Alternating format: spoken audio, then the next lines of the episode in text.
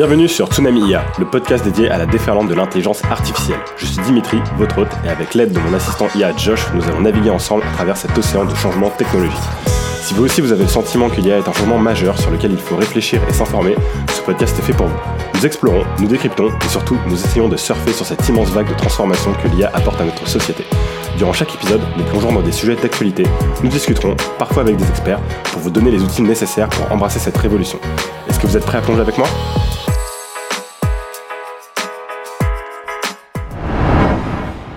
Bienvenue sur cet épisode 19 de Tsunami IA et petite nouveauté, on va tenter quelque chose pour cet épisode 19. Pour ceux qui peuvent suivre le podcast sur YouTube, eh bien je tente de faire un podcast cette fois-ci en vidéo. Euh, donc voilà, j'ai vu qu'il y avait quand même un petit peu d'auditeurs sur YouTube, même si moi le, projet à la base hein, c'est surtout de faire un podcast audio, hein. donc euh, le format sera en priorité toujours de l'audio, mais je me suis dit que ça pourrait être intéressant de essayer aussi de filmer un petit peu les épisodes.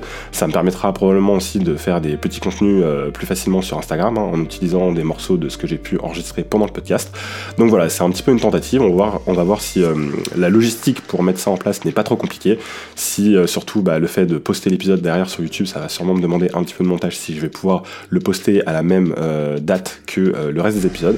Je vais voir un petit peu comment je vais m'organiser sur tout ça. Mais voilà, on essaie de, changer un petit peu les choses. Surtout que bah, vous allez le voir un petit peu sur le sujet de cet épisode. Mais il y a quand même des choses qui sont intéressantes à voir pour cet épisode. Et donc c'est pour ça aussi que je me suis dit que c'était l'occasion de faire un épisode en vidéo.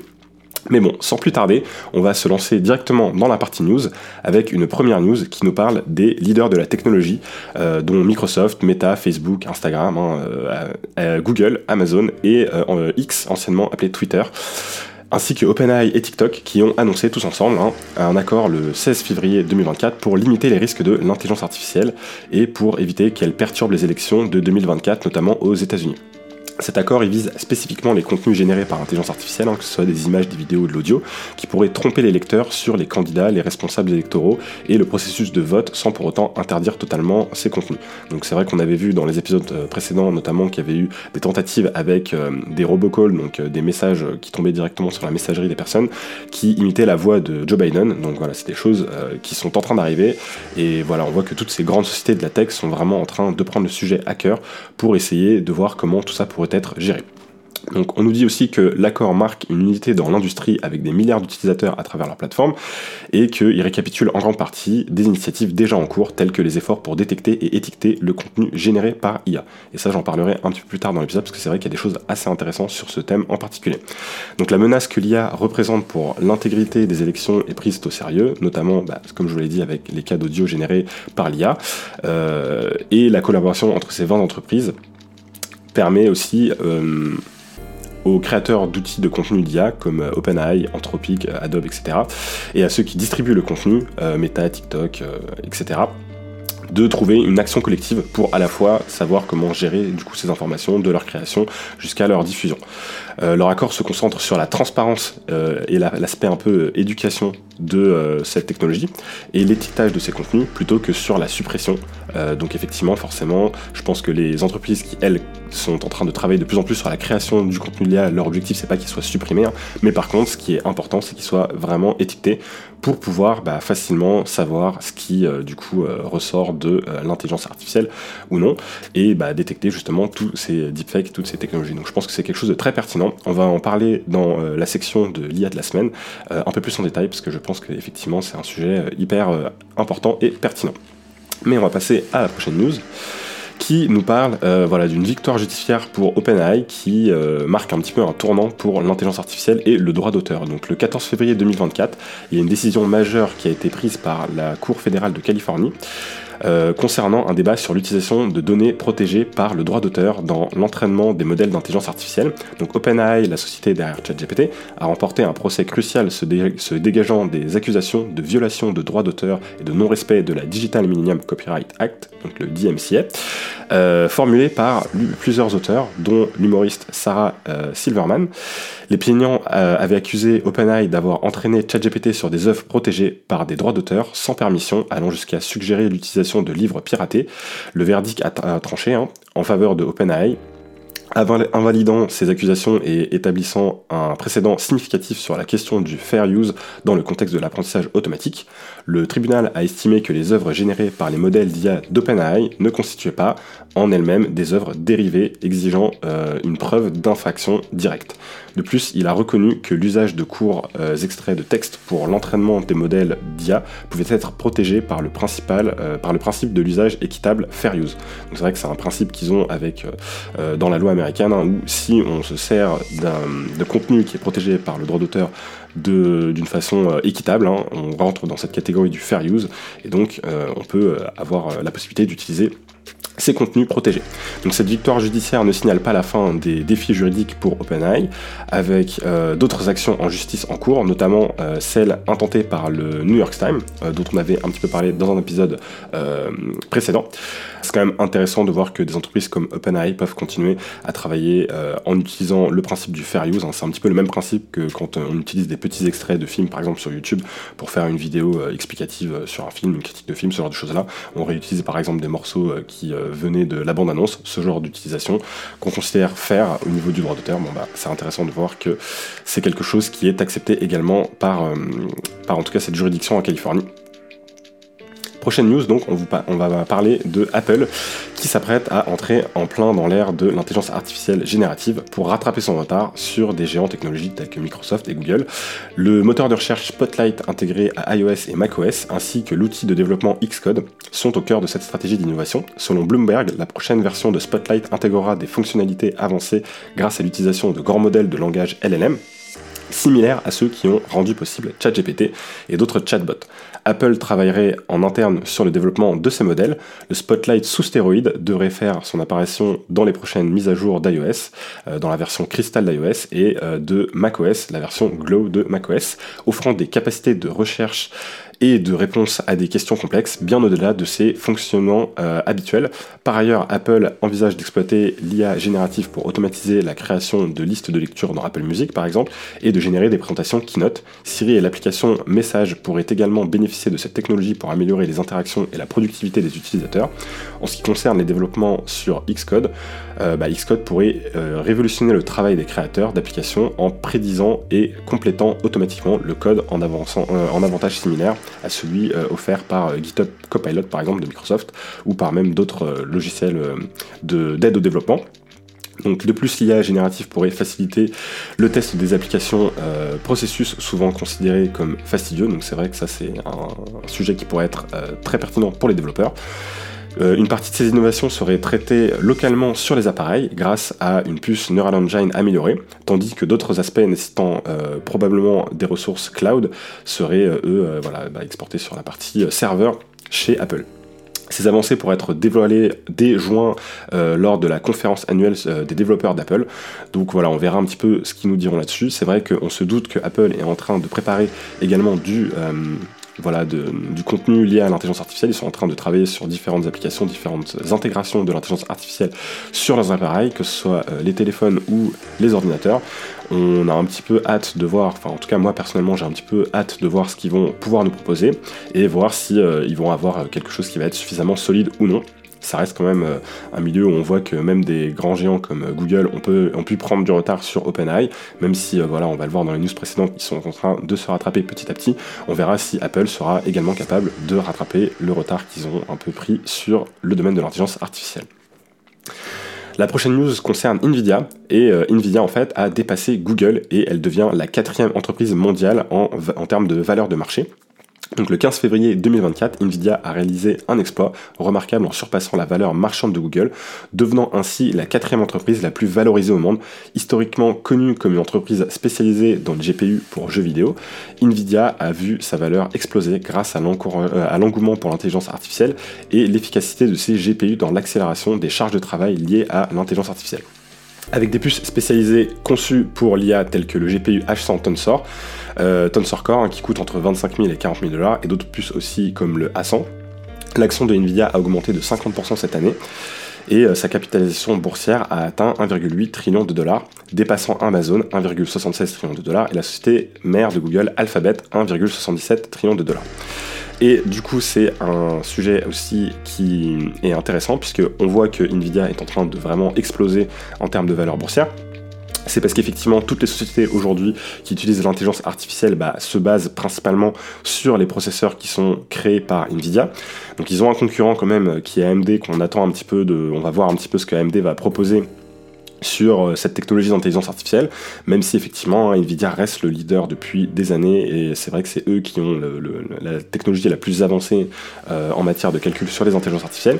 Mais euh, ce qui est intéressant aussi, c'est de voir que Sam Altman, le PDG de OpenAI, on en avait parlé dans les news, je crois, de la semaine dernière, il est en train de chercher des financements pour éventuellement essayer de concurrencer Nvidia. Il est en train de chercher 500 euh, milliards de financement pour pouvoir bah, créer lui-même ces puces qui vont lui permettre de développer de la technologie d'intelligence artificielle. Donc on voit que voilà le, fait de voir que ce marché des euh, processeurs de calcul euh, qui est très juteux bah, va, forcément attirer des concurrents et, on va voir si effectivement bah, Sam Altman par exemple réussira à concurrencer Nvidia. Après la création de GPU c'est quelque chose qui est enfin en tout cas de processeurs euh, de ce niveau-là d'avancement, c'est quand même quelque chose qui est assez long, c'est quelque chose qui nécessite aussi des machines ultra spécialisées qui sont produites par euh, globalement une seule entreprise, hein, qui est, euh, si je dis pas de bêtises, dans les Pays-Bas, euh, et voilà, qui fabrique des machines qui, qui coûtent plusieurs millions de dollars hein, et qui sont capables de faire les gravures des processeurs, hein, qui eux après sont intégrés dans les cartes graphiques ou dans d'autres types de processeurs. Donc c'est vraiment voilà, ça aussi, c'est pas forcément parce que on arrive à lever des fonds que derrière on va pouvoir instantanément concurrencer une entreprise qui telle que Nvidia, qui a voilà un, passé vraiment établi dans, dans ce genre de technologie. Et voilà, c'est le, fait que ces technologies soient si précises et complexes à mettre en place fait aussi que c'est des choses où euh, voilà, ça va être long et nécessiter beaucoup d'argent pour pouvoir éventuellement créer un concurrent. Donc on verra un petit peu si euh, voilà, des concurrents déjà existants à Nvidia arriveront à avancer sur ces sujets, je pense euh, notamment à AMD. voilà, en tout cas, comme je le dis souvent, hein, c'est vrai que l'intelligence artificielle, elle a vraiment besoin d'avoir de la puissance de calcul pour pouvoir avancer. Et donc c'est pour ça que c'est un sujet clé dans ce domaine-là. Et d'ailleurs, ça nous amène à la prochaine news, qui parle toujours d'NVIDIA, et qui a récemment euh, mis en lumière le projet EOS, qui est un super euh, calculateur conçu spécifiquement pour les, exigences de l'intelligence artificielle. Donc ça marque un jalon important dans le paysage de la technologie euh, avec voilà, cette création du supercalculateur. Il occupe la 9 place dans, le prestigieux classement des 500 supercalculateurs les plus puissants au monde. Euh, donc ce classement il est assez intéressant et il permet de voir la puissance brute de chaque supercalculateur.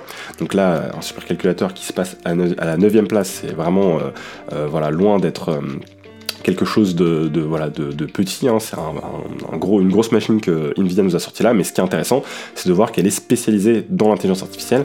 Et donc c'est vrai que la puissance brute, c'est pas, pas forcément une valeur hyper pertinente des fois pour mesurer l'intérêt qu'un supercalculateur peut avoir, parce que souvent ils vont être spécialisés dans des domaines bien spécifiques. Hein. Par exemple, je sais pas moi, de l'analyse d'images, de l'analyse de vecteurs, ce genre de choses-là. Là, en tout cas, c'est quelque chose qui est spécialisé dans euh, l'intelligence artificielle, et leur objectif, c'est de faciliter le développement et l'optimisation de grands modèles de langage, hein, donc les LLM, hein, comme ChatGPT, comme euh, Lama.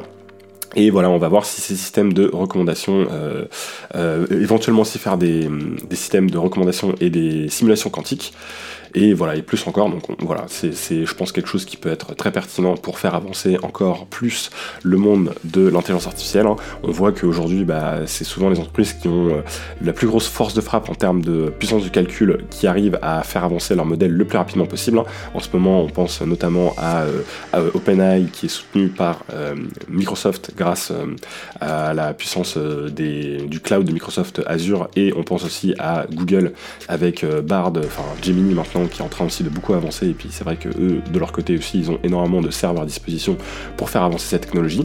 Même si on voit aussi d'entreprises hein, comme Mistral, hein, par exemple, hein, qui est capable de faire avancer et d'obtenir des modèles très pertinents, euh, voilà, sans pour autant, je pense, avoir la même force de frappe qu'un OpenAI, bah, on, voit, on voit que voilà, ça va, ce, genre de supercalculateur, en tout cas, euh, pourront être très utiles à certaines entreprises et euh, permettront de faire des avancées encore plus impressionnantes avec euh, les large language models.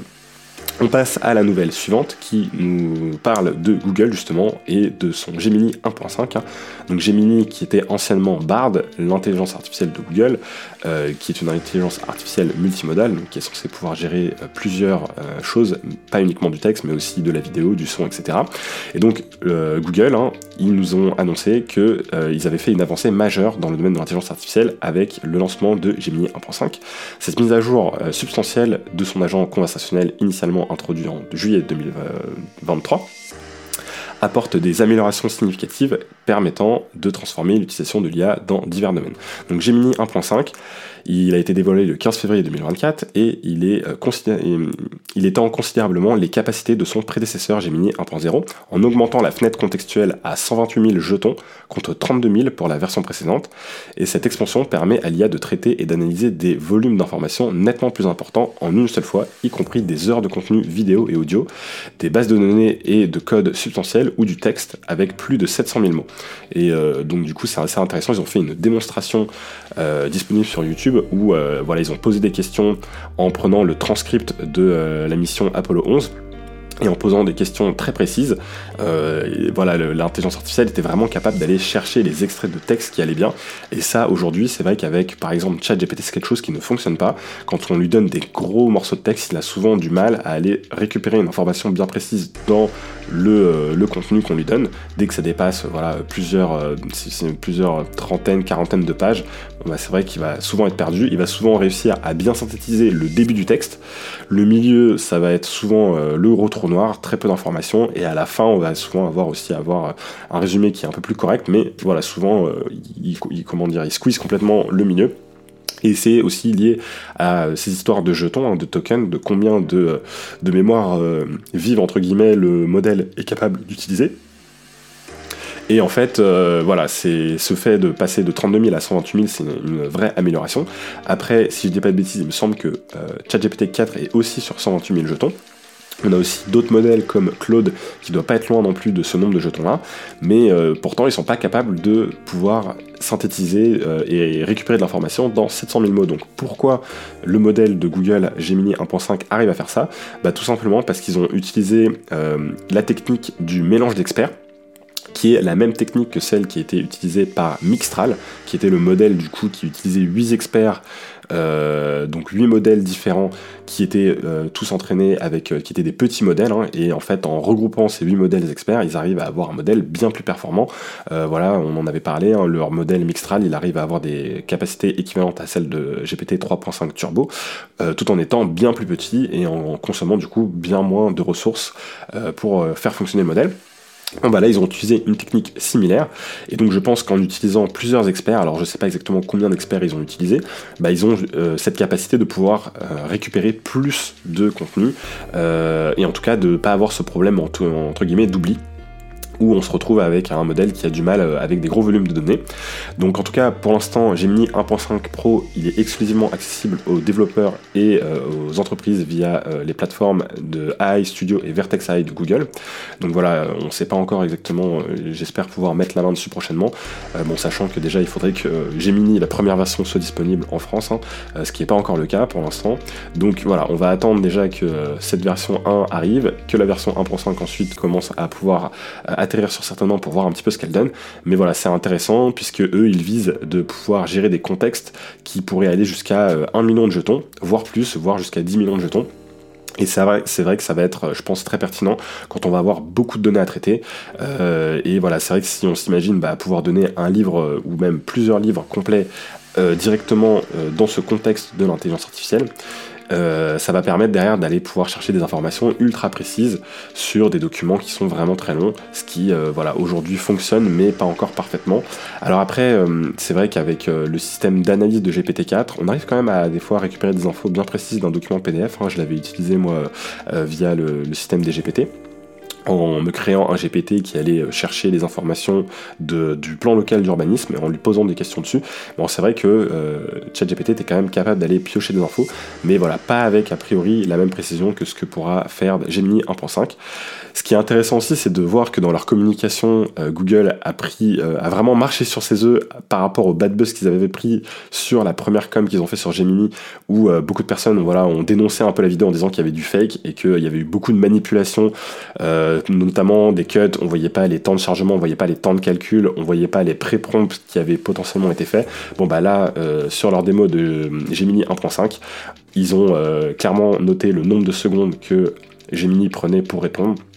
Donc je crois qu'en lui posant des questions euh, assez précises, ça prenait à peu près 30 secondes. Donc voilà, c'est quand même intéressant de voir qu'ils ont vraiment fait très attention à cette fois-ci, mettre beaucoup de justificatifs pour pas qu'on leur dise que leur technologie est fake. Hein. Euh, et, donc c'est vrai que voilà, je pense que quand ils avaient fait la première vidéo démo, c'était un petit peu pour montrer ce que le modèle allait pouvoir faire dans un avenir proche, mais ils n'y étaient pas encore tout à fait. Ils avaient quand même pas mal embelli les choses, mais je pense que d'ici la fin de l'année, on devrait pouvoir avoir quelque chose qui devrait être très similaire à la démo qu'ils nous avaient montré. Ensuite, on parle toujours de Google avec une news qui euh, nous ramène cette fois-ci vers la France avec euh, une inauguration d'un centre de recherche en IA à Paris. Et en fait, dans une démarche ambitieuse visant à renforcer son empreinte dans le domaine de l'intelligence artificielle, Google a ouvert les portes de son nouveau centre de recherche et développement en IA à Paris le 15 février 2024. Ce hub qui va accueillir plus de 300 000 chercheurs et ingénieurs symbolise l'engagement de Google envers l'avancement de l'IA et sa volonté de solidifier la position de Paris comme un centre névralgique pour l'innovation technologique. Donc euh, Sundar Pichai, PDG de Google en compagnie du ministère de l'économie, Bruno Le Maire et de la secrétaire d'État chargée du numérique Marina Ferrari a inauguré ce centre soulignant l'importance de la collaboration académique et la formation des euh, professionnels de l'IA. Google projette de former 100 000 professionnels français aux outils de l'IA d'ici la fin de l'année 2025, favorisant ainsi le développement de compétences essentielles dans ce secteur en pleine expansion. Donc ce développement s'inscrit dans un contexte de compétition technologique intense hein, avec d'autres entreprises comme OpenAI, grâce à des produits tels que ChatGPT, euh, ont pris une avancée considérable, mais voilà, on voit que Google essaye, à travers notamment cette initiative, à travers aussi son laboratoire DeepMind, de euh, récupérer un petit peu le retard qu'il a pu prendre. Euh, et, c'est vrai que voilà, on se rend compte que Google reste un acteur majeur de l'intelligence artificielle. Je pense qu'ils ont une puissance, hum, en tout cas ils ont de l'or entre guillemets entre leurs mains grâce à toutes les données qu'ils possèdent. Et euh, voilà, l'intelligence artificielle, bah, pour la faire évoluer, on a besoin de bonnes données, on a besoin de puissance de calcul. C'est quand même deux choses que Google a, et euh, c'est vrai que même s'ils avaient pris du retard, j'ai l'impression qu'ils sont quand même en train de se rattraper de plus en plus. Et, euh, puis c'est vrai que autant sur certains points ils avaient pris du retard, autant sur d'autres points ils ont quand même eu des avancées assez incroyables, surtout avec DeepMind. Hein. voilà, quand on se souvient un petit peu de ce qu'ils avaient fait avec AlphaGo, ça date déjà quand même a plusieurs années. Ils ont quand même avec ce modèle DeepMind qu'ils arrivent un petit peu à modifier en fonction de chaque besoin, ils arrivent à faire des performances assez incroyables. Et euh, notamment, on en avait parlé, hein, ils avaient fait une, performance euh, impressionnante sur les Olympiades de mathématiques. Donc c'est vrai que je pense que sur l'aspect création de modèles euh, experts qui arrivent à faire des choses très précises mais de façon extrêmement bien et très souvent supérieure à ce que pourrait faire un humain, j'ai l'impression qu'ils sont aussi également très bons. Donc voilà, on arrivera si, on verra si après ils arriveront à généraliser un petit peu tout ça sur des produits un peu plus accessibles de tous. Ensuite, on a une news qui concerne France 24, euh, qui a été visée par un deepfake propageant une fausse nouvelle sur Emmanuel Macron. Donc la chaîne de télévision France 24, elle a récemment été victime de ce deepfake. Donc euh, un deepfake, hein, on en a déjà un petit peu parlé, c'est des vidéos qui utilisent l'intelligence artificielle pour euh, imiter la voix, pour imiter aussi éventuellement bah, les mouvements du visage, etc. Donc si vous allez sur le compte Instagram de Tsunami IA, vous pourrez en voir, hein, puisque j'en ai fait de moi-même plusieurs fois pour justement vous montrer à quel point cette technologie pouvait être maintenant facile d'accès et euh, de très bonne qualité. Et donc cette vidéo, elle a été diffusée sur les réseaux sociaux, euh, elle a été faussement attribuée à France 24. En fait, euh, la personne tout simplement a filmé un écran de télé qui lui diffusait le deepfake, donc c'est une bonne façon pour de, de, comment dire faire penser, euh, faire penser les personnes que c'est quelque chose qui vient de la télé, alors qu'en fait, bah, l'image avait été entièrement euh, créée euh, via ce deepfake, et le fait de la filmer avec un téléphone, ça permet de, voilà, éviter ce, problème de direct qu'on pourrait avoir. Et ça permet de donner un peu plus de crédibilité aussi à la vidéo. En tout cas, cette vidéo elle annonçait une prétendue tentative d'assassinat sur le président français Emmanuel Macron, incitant à la confusion et à la propagation de fausses informations. donc elle a été pas mal diffusée sur des réseaux sociaux forcément, elle a été notamment pas mal diffusée sur des médias pro-russes. en tout cas, ce qu'on constate c'est que voilà, les deepfakes sont aussi arrivés ici, rien d'étonnant, j'en parlais déjà il y a plusieurs semaines. Quand on voit que les choses déjà arrivent euh, aux États-Unis, bah, on peut se douter qu'elles vont arriver très prochainement en France. Et donc là, voilà, on commence à avoir aussi, nous, nos premiers deepfakes qui sont en train d'arriver et d'inonder les réseaux sociaux. Et euh, c'est pour ça qu'on va euh, un petit peu emboîter sur la partie IA de la semaine, qui cette fois-ci va être un petit peu différente, puisque je vais pas vraiment vous parler de mon utilisation de l'IA de la semaine, mais plutôt d'une technologie liée à l'IA, qui est très pertinente et qui, je pense, va pouvoir beaucoup nous aider sur tous ces sujets de deepfake. Alors du coup, cette semaine, je voulais vous parler de quelque chose d'un petit peu différent. Hein. C'est vrai qu'habituellement, l'IA de la semaine, j'essaie de vous parler plutôt de mon utilisation de l'IA euh, que j'ai eu cette semaine. en vrai, cette semaine, j'ai pas eu d'utilisation euh, assez différente pour, euh, je pense, avoir quelque chose d'intéressant à vous dire. Par contre, j'ai regardé un petit peu des informations sur un protocole qui s'appelle le C2PA pour Coalition for Content Provenance and Authenticity je trouve est euh, ultra pertinente. Donc euh, je, me doutais que c'était des, choses qui allaient arriver, alors j'avais pas vraiment creusé le sujet, mais euh, en regardant un petit peu ce sujet en particulier, je me suis rendu compte qu'effectivement bah, les grandes entreprises de la tech avaient déjà pensé aux problèmes qu'on pouvait avoir avec la génération de contenu via intelligence artificielle et que via ce protocole, elles cherchent à trouver un moyen d'authentifier le contenu et de garder voilà, de la confiance dans le contenu qu'on peut créer pour bah, lutter contre la désinformation euh, et euh, voilà protéger euh, aussi l'intégrité d'un contenu. Donc il y a déjà pas mal de grosses sociétés dedans. Hein. Il y a Adobe, il y a Microsoft qui en font déjà partie. Donc assez intéressant de voir voilà que, beaucoup de, de, grosses entreprises s'y sont mis et, et, je pense que ça ne m'étonnerait pas en tout cas que quand on a parlé un petit peu de la news là aujourd'hui où voilà les TikTok, Meta etc s'étaient mis un petit peu d'accord pour s'assurer qu'il y aurait un suivi sur la création de contenu, je pense que ça va aussi passer par ce protocole. Et donc ce protocole, comment il fonctionne en fait bah, Il fonctionne avec une empreinte numérique. Donc lors de la création ou euh, la modification d'un fichier, que ce soit une image, une vidéo ou de l'audio, bah, des métadonnées sont générées et insérées dans le fichier. Ces métadonnées, elles comprennent des informations sur l'origine du fichier, hein, l'auteur, la date, la création, euh, les modifications apportées. Et euh, derrière, en fait, il y a un système de chaîne de confiance. Donc le protocole, il utilise des signatures numériques et des certificats. Donc en fait, euh, ça va être euh, des certificats qui vont être émis justement par euh, ce regroupement de sociétés, donc du Microsoft, du Adobe, etc pour assurer l'authenticité des métadonnées et créer une chaîne voilà, du début à la fin et s'assurer qu'on a un suivi complet du fichier.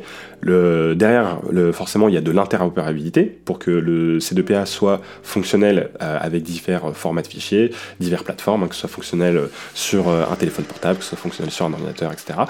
Et euh, sur la partie lecture des métadonnées, L'idée, c'est que les personnes derrière puissent euh, regarder ce qu'il y a dans les métadonnées pour voir exactement ce qui a été fait sur le fichier.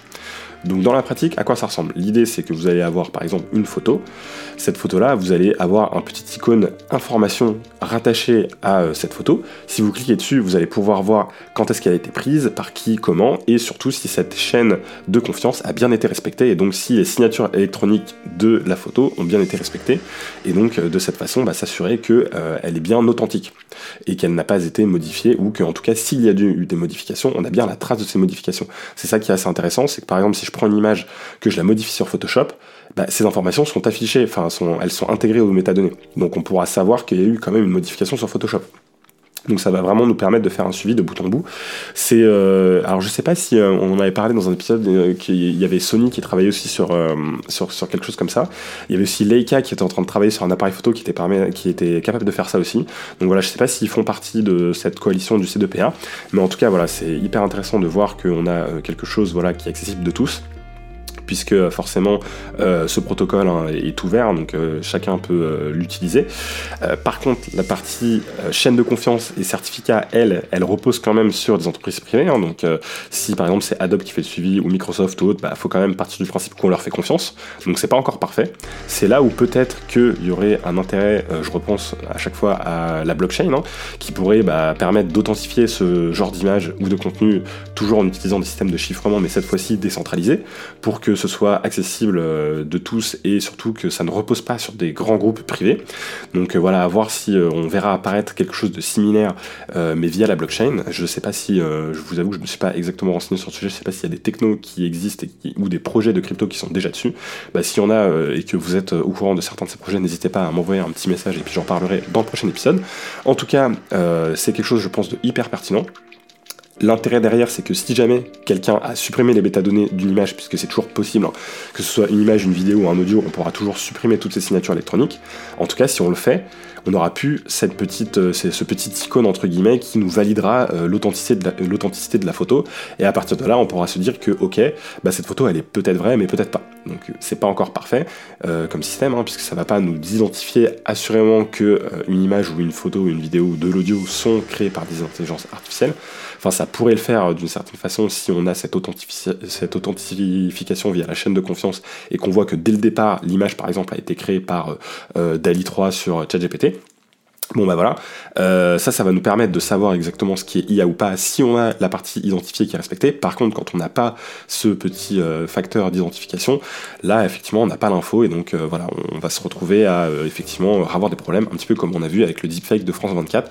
Surtout que bah il y a des techniques hein, qui peuvent nous permettre de modifier les vidéos de façon un petit peu intelligente et en obtenant ce genre de vérification numérique sans pour autant comment dire, euh, être protégé du deepfake. Si on reprend la vidéo de France 24, la personne elle avait filmé une télé. Donc si moi je crée mon deepfake, je fais un super beau deepfake hyper euh, réaliste je le mets sur ma télé, euh, je fais play, derrière je l'enregistre avec mon téléphone. Bon bah mon téléphone, je pourrais dire bah regardez la vidéo, elle a jamais été modifiée. J'ai fait une vidéo euh, que j'ai filmée euh, aujourd'hui, regardez, il y a même la localisation GPS etc du téléphone et on voit que la vidéo est authentique. Et c'est vrai que la vidéo du téléphone sera authentique, mais par contre ce que filme le téléphone n'est pas authentique. Donc je pense que comme souvent quand on parle de, de sécurité un petit peu, parce que là on est vraiment sur de la partie cybersécurité ou autre, c'est toujours compliqué d'avoir un bon système qui marche de bout en bout.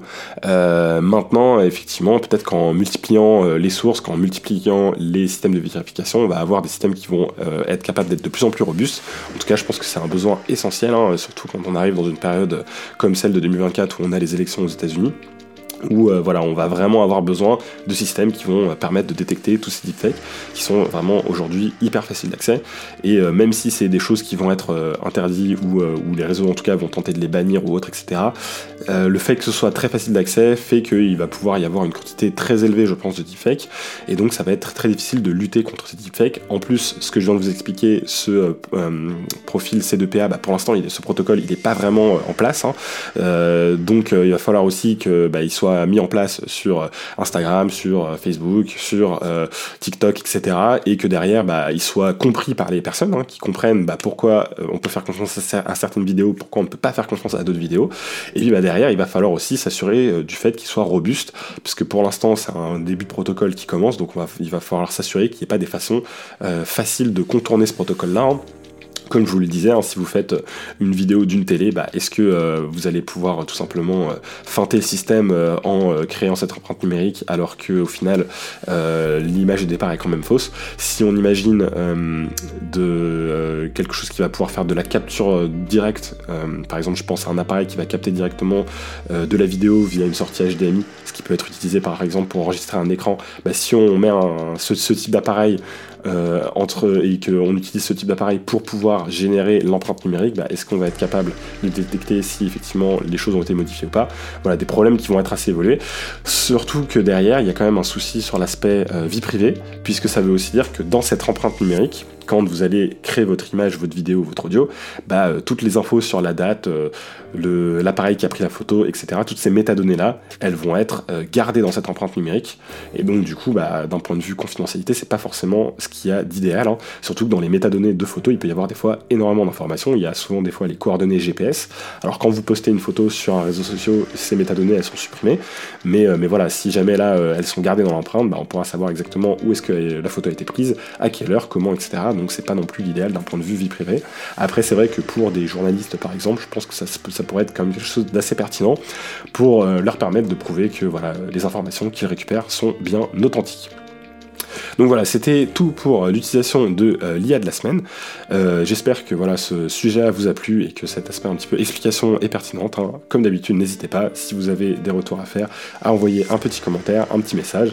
Et bah, j'en profite aussi, hein. n'oubliez pas aussi le petit review 5 étoiles, de partager le podcast autour de vous. Hein. Le bouche à oreille, ça marche super bien pour les podcasts.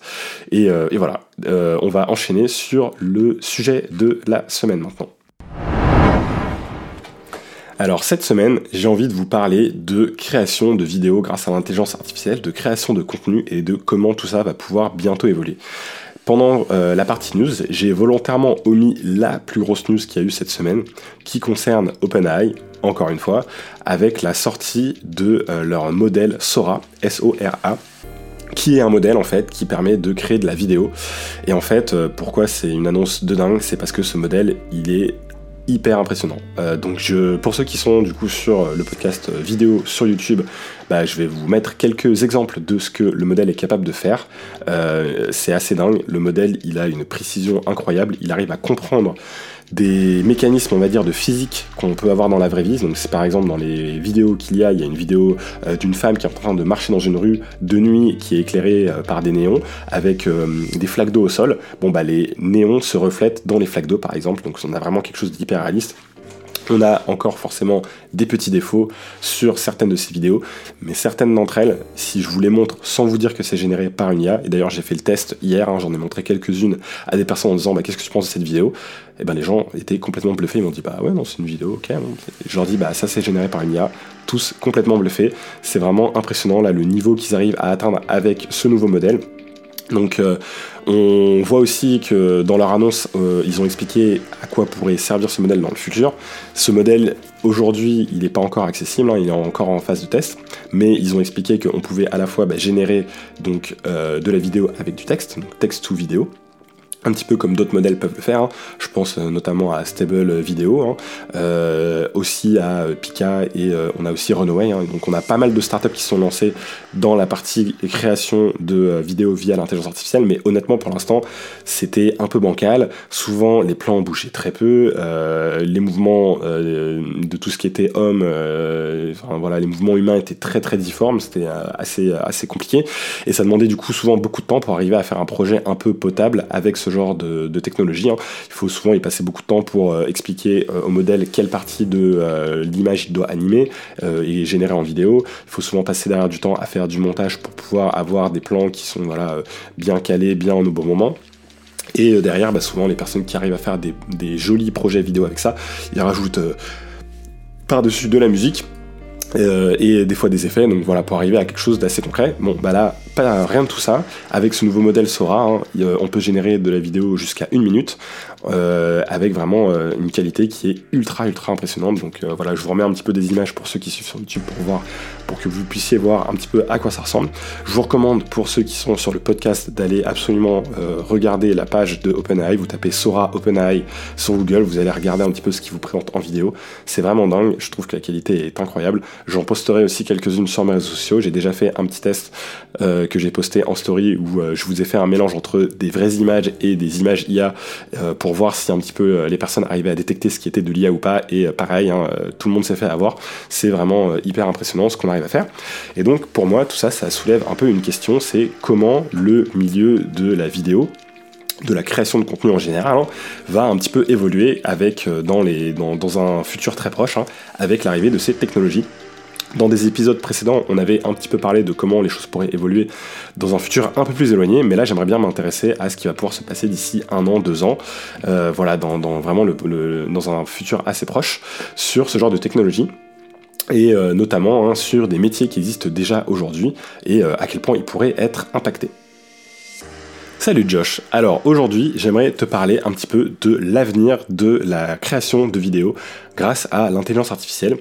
J'ai un petit peu discuté dans la section news du nouveau modèle Sora annoncé par OpenAI qui permet de réaliser des vidéos de très très bonne qualité et je voudrais voir avec toi quel impact tout cela pourrait avoir dans un futur très proche d'ici un an ou deux ans par exemple sur euh, un petit peu euh, voilà la création de contenu, les vidéos, etc.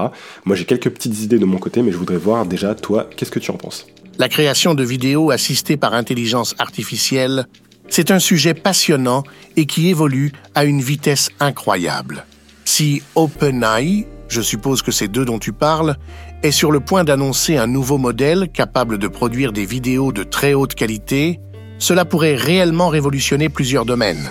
Premièrement, dans le domaine de la création de contenu, l'impact pourrait être énorme. Imagine, les créateurs pourraient produire des vidéos de qualité professionnelle sans nécessiter les compétences techniques ou les ressources habituellement indispensables. Cela démocratiserait la production vidéo, permettant à quiconque ayant une idée créative de la réaliser visuellement avec une facilité déconcertante. Cela pourrait stimuler une vague d'innovation et de diversité dans le contenu disponible en ligne. Deuxièmement, du point de vue éducatif, cela pourrait transformer l'apprentissage en ligne. Les enseignants et les formateurs pourraient créer du contenu sur mesure, très visuel et interactif, adapté à leurs leçons, rendant l'apprentissage plus engageant et accessible à tous. Troisièmement, pour le marketing et la publicité, l'impact serait tout aussi significatif. Les entreprises pourraient créer des vidéos publicitaires hyper personnalisées à une fraction du coût actuel, permettant une communication plus ciblée et, potentiellement, plus efficace. Cependant, cela soulève également des questions éthiques et pratiques. La facilité de création de contenu vidéo pourrait entraîner une surabondance d'informations, rendant plus difficile la distinction entre contenu de qualité et contenu médiocre. De plus, les implications en termes de droits d'auteur et de propriété intellectuelle seront complexes à naviguer surtout si le contenu généré par IA empiète sur des œuvres existantes. La désinformation et les deepfakes représentent un autre défi majeur. S'il est facile de créer des vidéos hyper réalistes, distinguer le vrai du faux devient un exercice de plus en plus ardu pour le commun des mortels. Cela pourrait avoir des implications sérieuses sur la confiance dans les médias et les informations en général. Enfin, il y a l'impact sur l'emploi dans les industries créatives. Bien que CES Outils puisse améliorer la productivité, il pourrait également menacer des emplois traditionnels dans la production vidéo. En résumé, l'avenir de la création vidéo grâce à l'intelligence artificielle s'annonce brillant et plein de potentiel, mais il est accompagné d'un ensemble de défis qu'il nous faudra adresser avec prudence. Quelles sont tes idées à ce sujet? Alors, merci Josh pour cette première réponse. Hein. Euh, et effectivement, moi je pense à des choses assez proches de euh, certaines choses que tu as déjà évoquées. Donc, euh, dans ta première, la première chose que tu mentionnais, hein, c'était le domaine de la création de contenu. Et je pense qu'effectivement, sur le domaine de la création de contenu, l'impact va être incroyable. C'est-à-dire que là, le modèle Sora, il n'est pas encore dispo. Dès qu'il va être disponible, d'ici peut-être, je sais pas moi, un mois, deux mois, trois mois, quatre mois, bref, il devrait être disponible cette année. Même s'ils n'ont pas annoncé de date, je pense que quand ils commencent à annoncer ce genre de modèle, c'est que c'est des choses qui vont arriver très prochainement.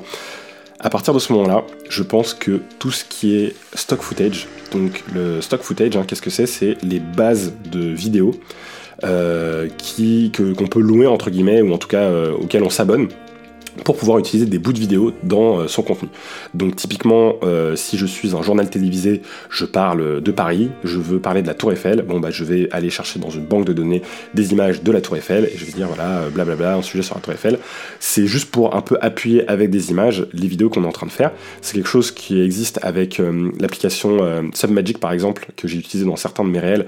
Bah, c'est une application qui utilise l'intelligence artificielle à la fois pour sous-titrer vos vidéos, mais également aussi pour insérer des b-rolls. Hein, donc euh, ce qu'on appelle des b-rolls, c'est également des stock footage. Ça va être, on a notre euh, principal, notre A-roll, donc c'est notre euh, première vidéo principale, hein. et on va avoir notre b-roll qui sont des petits bouts de vidéo qu'on va rajouter par-ci par-là pour imaginer un petit peu de quoi on parle, un petit peu comme je, vais le faire sur la vidéo YouTube, hein, où quand je vais vous parler du modèle Sora, bah, je vais ajouter des morceaux de vidéo du modèle Sora. Bon bah voilà, tout simplement ce, tout cet univers, tout ce concept de stock footage, pour moi, il va entièrement disparaître et être remplacé par l'intelligence artificielle, et ça c'est quelque chose qui pourrait arriver d'ici la fin de l'année. Parce que tout simplement, les grandes banques qu'on connaît déjà aujourd'hui, comme Adobe ou autres, qui utilisent ce genre de stock footage, bah, je vois pas à quoi elles vont servir si on est capable de générer quelque chose de euh, aussi qualitatif de plus personnalisé euh, et, voilà qui peut du coup bah, appuyer et imager quasiment n'importe lequel de, de, voilà des choses qu'on est en train de mettre en place. Alors forcément le temps que la technologie soit adoptée et puis le temps qu'elle soit suffisamment euh, parfaite pour vraiment remplacer tous les problèmes. Hein, euh, vous verrez aussi que si vous regardez un petit peu le modèle Sora, il y a des petits soucis encore sur les mains par exemple. Il y a encore des petits soucis de physique parfois sur certaines vidéos. Donc je pense qu'effectivement les stock footage, surtout ceux qui impliquent des personnes, cela ça va prendre peut-être encore quelques mois ou années pour voilà vraiment avoir quelque chose qui sera d'une qualité équivalente à ce qu'on peut avoir aujourd'hui dans les stock footage, mais je pense vraiment que c'est quelque chose qui va disparaître. Ça, ça, va être juste beaucoup trop simple pour les créateurs de contenu d'avoir leur petit abonnement. Euh, avec cet abonnement, ils génèrent leurs vidéos ou tout simplement ils accèdent à des banques de vidéos qui ont été générées par d'autres utilisateurs. Ils se servent de ces morceaux de vidéos pour mettre en image euh, voilà, euh, leur, leur contenu. Euh, et, voilà, je, pense que c'est vraiment quelque chose qui, euh, va euh, complètement disparaître. Donc si aujourd'hui vous travaillez dans le domaine de la création de stock footage, je pense qu'il faut de façon urgente penser à vous reconvertir, puisque je pense que c'est quelque chose qui va être complètement écrasé par l'intelligence artificielle. Donc euh, voilà, je pense que ce sera un peu la première chose, c'est qu'on va pouvoir très facilement imager nos vidéos avec euh, voilà des vidéos un petit peu euh, type stock footage. Donc je parle de, d'une forêt, bah, je mets une vidéo d'une forêt, je parle de d'une personne en train de lire un livre dans les nuages, je mets une personne en train de lire un livre dans les nuages. C'est un des exemples que vous pouvez retrouver d'ailleurs sur Sora. Je pense que c'est vraiment quelque chose voilà où ça va vraiment avoir un impact hyper important. Ensuite, sur la partie éducative euh, que Josh nous amène, bah, c'est vrai que pourquoi pas, ça pourrait permettre de créer du contenu un peu plus euh, engageant euh, avec la vidéo. Hein. C'est vrai que voilà, on passe beaucoup de temps à regarder des vidéos aujourd'hui, hein, que ce soit sur les réseaux sociaux, sur YouTube. Instagram a vraiment fait une transition complète en passant de des images à la vidéo. Maintenant, c'est vraiment ça qu'ils mettent en avant. TikTok fonctionne extrêmement bien aussi parce que voilà, il fonctionne sur une base de vidéos. Donc c'est vrai qu'on va pouvoir aussi bah, créer du contenu éducatif, informationnel aussi grâce à ce type euh, de technologie, sachant que euh, cette technologie Sora, elle permet à la fois de créer une vidéo de bout en bout, mais elle peut aussi permettre de créer des, euh, une vidéo basée sur une autre vidéo. Donc ça va par exemple vous permettre de créer un morceau de vidéo avant la vidéo que vous avez créée ou un morceau de vidéo après la vidéo que vous avez créée. Donc ça va vous permettre de faire des, boucles par exemple qui vont vraiment euh, paraître euh, n'avoir aucune transition. Ça peut vous permettre aussi de faire des transitions entre une vidéo et une deuxième vidéo mais d'une façon vraiment... Euh, vraiment, euh, comment dire, vraiment intégré, vous, le mieux ce sera que vous regardiez un des exemples qui est sur le, site de OpenAI. Ça fait voilà des transitions de deux vidéos qui n'ont rien à voir de façon ultra intégrée. C'est pas euh, tout simplement euh, on passe de la vidéo à l'autre en faisant un fade. Non, là c'est quelque chose de complètement différent où on va intégrer petit à petit des éléments de la, de, de, la vidéo suivante dans la première vidéo pour faire une transition hyper impressionnante. Voilà, je pense qu'avec cette partie-là, bah, tout comme on a le text to image, on va avoir aussi, enfin text to image, euh, image to image, bah, on va avoir le vidéo to vidéo, et donc on va pouvoir prendre une vidéo, la transformer complètement euh, grâce à ce genre d'outil. Ça, c'est euh, si vous regardez aujourd'hui, vous allez voir que la, technologie, elle a encore des défauts, mais il faut pas oublier qu'à partir d'aujourd'hui, bah, c'est l'état où la technologie sera la plus mauvaise dans cette euh, création de vidéo. Donc à partir d'aujourd'hui, tout ce qui va être créé derrière va, euh, ne va être qu'une amélioration de ce qu'on peut voir aujourd'hui. Et c'est ça qui est aussi hyper impressionnant et qui va, je pense, remettre pas mal de choses en question, puisque bah, on va pouvoir, par exemple, euh, modifier nos vidéos, je pense, sur des aspects spécifiques. Ça va permettre, par exemple, d'oublier un petit peu le concept de fond vert ou en tout cas si on fait des, vidéos sur fond vert, bah, on va pouvoir complètement euh, générer quelque chose euh, à la place de, son, de ce fond vert grâce à ce type de technologie. Et, euh, tout ça d'une façon hyper simple, sans avoir forcément à créer des environnements 3D, ce genre de choses-là qui sont assez complexes. Donc voilà, je pense que c'est quelque chose d'hyper pertinent en tout cas sur la partie création de contenu qui devrait changer pas mal de choses. Je pense que ça va permettre aussi euh, de faire quelque chose de bien plus personnalisé. Et ça, euh, Josh nous en parlait un petit peu aussi, en nous disant que la partie marketing, publicité, etc. Euh, va pouvoir avoir un impact plus significatif, puisque les vidéos vont pouvoir être extrêmement personnalisées. Et c'est vrai que je pense que c'est ce qui va rendre accessible ce genre, enfin ce genre de technologie va pouvoir rendre accessible la création de contenu vidéo auprès de beaucoup de personnes, et surtout la le fait de pouvoir euh, personnaliser quelque chose sans que cela coûte trop d'argent. Si aujourd'hui vous faites une publicité, vous avez quand même besoin de cibler un public euh, d'une certaine taille. Bah, avec ce genre de technologie, vous allez pouvoir faire des publicités ultra ciblées sur des micro-niches, peut-être même euh, vraiment personnalisées sur la personne elle-même, si euh, le temps de calcul ne vous coûte pas trop d'argent en tout cas. Et du coup, on va pouvoir se retrouver avec des vidéos qui vont peut-être pouvoir bah, nous appeler par notre prénom, qui vont pouvoir rajouter un contexte qui ressemblera à des choses qu'on aime ou autres, qui vont pouvoir s'intégrer à du contenu qu'on regarde. Imaginez si les vidéos par exemple que vous pouvez avoir sur YouTube, bah, elles seront retrouve à euh, reprendre le style de la vidéo YouTube que vous aviez, euh, que vous étiez en train de regarder. Ce genre de choses-là, c'est des choses, je pense, qu'on va voir apparaître très prochainement euh, grâce à ce genre de modèles qui sont en train voilà, d'arriver. Ensuite, moi je m'empêche, ça, ça, me fait aussi forcément un petit peu penser euh, à ce qui va être possible avec le métaverse, qui est encore un petit peu loin. Voilà, euh, on sait que euh, c'est quelque chose sur lequel Meta a mis beaucoup d'argent. Mark Zuckerberg voilà, a mis vraiment beaucoup d'investissement de, là-dessus. Pour l'instant, ça prend pas encore, mais je pense qu'avec l'arrivée de l'intelligence artificielle, avec l'arrivée aussi de Apple sur le marché des casques VR, ça va permettre de voilà, faire mieux connaître cette technologie et de la faire un petit peu avancer. Et je pense que effectivement, on va avoir euh, de la création de contenu pour un environnement virtuel qui va être bien plus pertinent. Imaginez si vous mettez un casque de réalité virtuelle ou de réalité augmentée et que vous pouvez euh, entièrement générer un environnement réaliste grâce à l'intelligence artificielle. Euh, créer par exemple des vidéos aussi euh, qui vont être du coup en 3D, qui vont être en 360 euh, degrés, etc. On va vouloir pouvoir créer un contenu hyper pertinent. Donc ça, je pense que c'est quelque chose qui arrivera un petit peu plus tard parce que ça va forcément demander une avancée un peu plus importante de la technologie. Mais c'est des choses, je pense, qui pourraient aussi arriver très prochainement. Et, donc du coup, après, c'est vrai que, comme Josh nous le dit, hein, ça, ça soulève un petit peu des risques sur la partie un petit peu euh, bah, éthique, pratique et surtout moi sur la partie des informations. Donc c'est pour ça que euh, je voulais aussi beaucoup vous parler du euh, protocole C2PA dans cet épisode, parce qu'effectivement avec le fait qu'on puisse générer des vidéos aussi qualitatives, bah, la question après ça va être bah, comment on va pouvoir reconnaître les vidéos qui ont été créées par une intelligence artificielle de celles qui n'ont été euh, qui n'ont pas été créées par euh, une IA et c'est vrai que c'est euh, voilà quelque chose je pense qui va être hyper important. Et, donc voilà c'est plus ça va être facile de générer des vidéos réalistes plus ce sera important de s'assurer qu'on peut vérifier la véracité d'une vidéo. Mais en même temps, ça me fait aussi penser à quelque chose, c'est que si on se retrouve dans un monde où on peut générer énormément de contenu vidéo très personnalisé, est-ce qu'on va pas se retrouver aussi d'une certaine façon à être un petit peu plus isolé chacun dans notre bulle. Euh, Donc ça, je pense que l'avenir nous le dira, on verra un petit peu comme les choses évoluent, mais j'ai du mal par exemple à imaginer euh, des phénomènes où on peut se reconnaître tous dans un contenu vidéo qui devient extrêmement populaire, euh, parce qu'on va se retrouver avec des contenus tellement différents, tellement personnalisés, tellement micro-nichés, que je pense que ça va être compliqué de retrouver des, euh, voilà, des, contenus qui euh, réussissent à plaire à tout le monde. Et euh, ça me fait un petit peu penser à la musique, hein, forcément, avant l'avènement du streaming, des plateformes comme Spotify, etc., on avait quand même beaucoup moins d'artistes qu'aujourd'hui. Et c'est vrai que le fait que ce soit plus accessible de s'enregistrer, de faire de la musique grâce aux ordinateurs, etc., tout ça, ça a permis à de nombreux artistes de créer leur musique. Et donc le fait qu'on ait plus d'artistes bah, fait qu'aujourd'hui on écoute beaucoup plus de musiques différentes, on écoute beaucoup plus d'artistes. Et donc du coup c'est vrai qu'on a un petit peu moins des très grands artistes qui euh, voilà, plaisent à tout le monde entre guillemets et qui ont une très grande écoute. Même si c'est pas tout à fait vrai, hein, on est d'accord, hein, on a encore des très très très gros artistes qui arrivent à rassembler les foules.